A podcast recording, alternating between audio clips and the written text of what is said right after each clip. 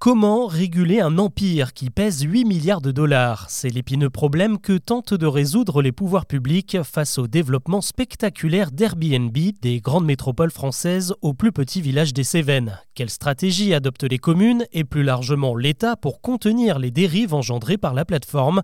Avant d'évoquer les autres infos du jour, c'est le sujet principal qu'on explore ensemble.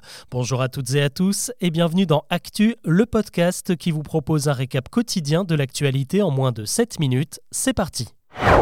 Ce vendredi matin, le ministre de l'économie Bruno Le Maire a annoncé la couleur. Il veut revoir rapidement la fiscalité des logements Airbnb en France. Aujourd'hui, quand vous proposez votre appart ou votre maison sur la plateforme, cela reste considéré comme une activité annexe et vous pouvez bénéficier d'un énorme abattement de 71% comme pour une location longue durée classique. Sauf que sur Airbnb, vous faites ce que vous voulez sur les prix d'une nuit. L'écart avec un loyer traditionnel est évidemment énorme et certains en font un véritable business à plein temps. Le journal Le Monde relate par exemple comment un loueur parisien a fait passer son logement de 165 euros la nuit à 600 euros pour les prochains JO. Et forcément, au moment de choisir entre un locataire qui restera 5 ans et des vacanciers qui paieront 3 fois plus cher, la question est vite répondue, comme dirait l'autre. L'État veut donc s'attaquer au problème dans les prochains mois avec une réforme. L'idée, c'est surtout d'harmoniser un peu les règles, car jusqu'à présent, ce sont les villes qui prennent des mesures pour freiner Airbnb Exemple à Paris, où la municipalité contraint les loueurs à s'enregistrer dans un fichier qui permet de limiter les excès. Au-delà de 120 nuitées par an, les annonces sont automatiquement désactivées. Mais alors pourquoi est-ce important de contenir le phénomène? Entre l'arrivée d'Airbnb en France en 2010 et l'application des premières restrictions en 2017, près de 20 000 logements parisiens sont sortis du parc locatif, autant d'appartements en moins pour les locataires qui vivent là à l'année. Cette situation s'est reproduite un peu partout dans des plus petites villes très fréquentées par les étudiants ou les jeunes familles qui galèrent de plus en plus à se loger. Et on voit naître de véritables manifestations de riverains qui n'en peuvent plus des allées et venues des locataires et qui s'inquiètent de voir disparaître leur vie de quartier. Forcément, ça fait beaucoup moins de monde à la fête des voisins.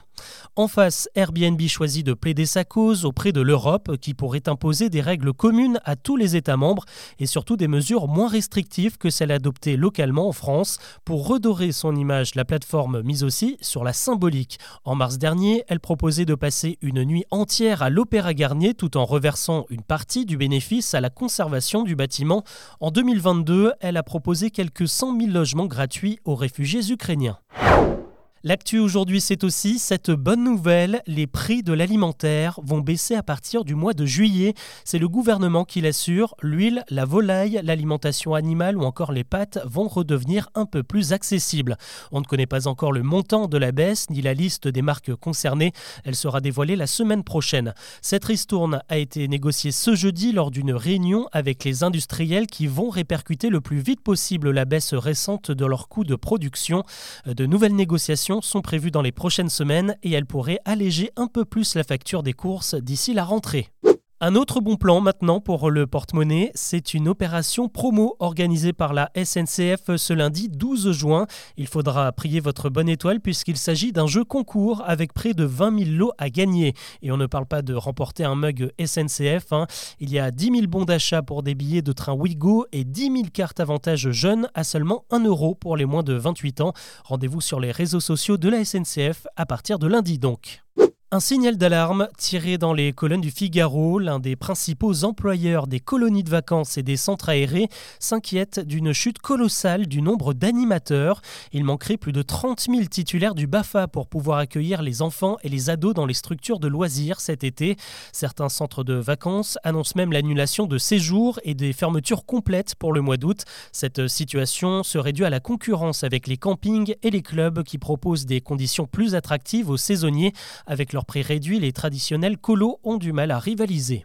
On revient à Paris où il n'y a pas que Airbnb qui agite la mairie. Cette semaine, le Conseil de Paris a voté la mise en place d'un tarif de stationnement progressif en fonction de la taille et du poids des véhicules.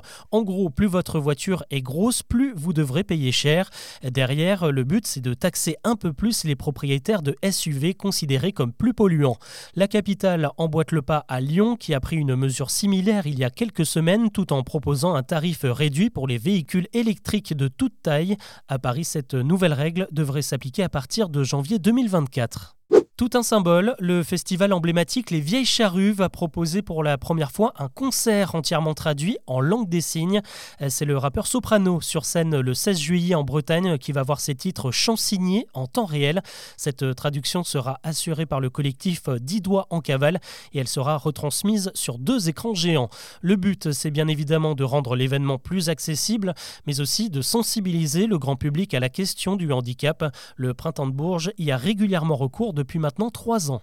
On allume les consoles avec euh, le jeu vidéo du moment Tears of the Kingdom, les nouvelles aventures de Zelda qui explosent les ventes depuis le lancement. Rien que le premier week-end de la sortie ont comptabilisé déjà 10 millions d'exemplaires écoulés. Et ce succès encourage maintenant Nintendo à passer à l'étape supérieure, à savoir un film d'animation. D'après une source bien informée à Hollywood, l'éditeur japonais serait en train de conclure un gros contrat avec Universal et sa filiale Illumination. Rien de très surprenant hein, puisque c'est à eux que l'on doit l'énorme carton de Super Mario Bros au ciné avec 1,3 milliard de dollars au box-office. Allez, on termine avec une nouvelle très encourageante pour nous, les podcasteurs. Euh, selon une étude américaine, l'écoute de podcasts deviendrait l'une des activités préférées de la génération Z, celle qui a entre 13 et 24 ans. Dans cette tranche d'âge, 80% des auditeurs déclarent écouter des podcasts pour s'évader et un tiers d'entre eux préfèrent passer plus de temps avec leur casque sur les oreilles que sur les réseaux sociaux. Et que vous soyez de la génération Z ou pas, vous êtes de plus en plus nombreux à écouter Actu et les autres podcast Chose à savoir et je tiens à vous en remercier. C'est tout pour les infos du jour, je vous souhaite un excellent week-end et on se retrouve lundi pour un nouveau récap.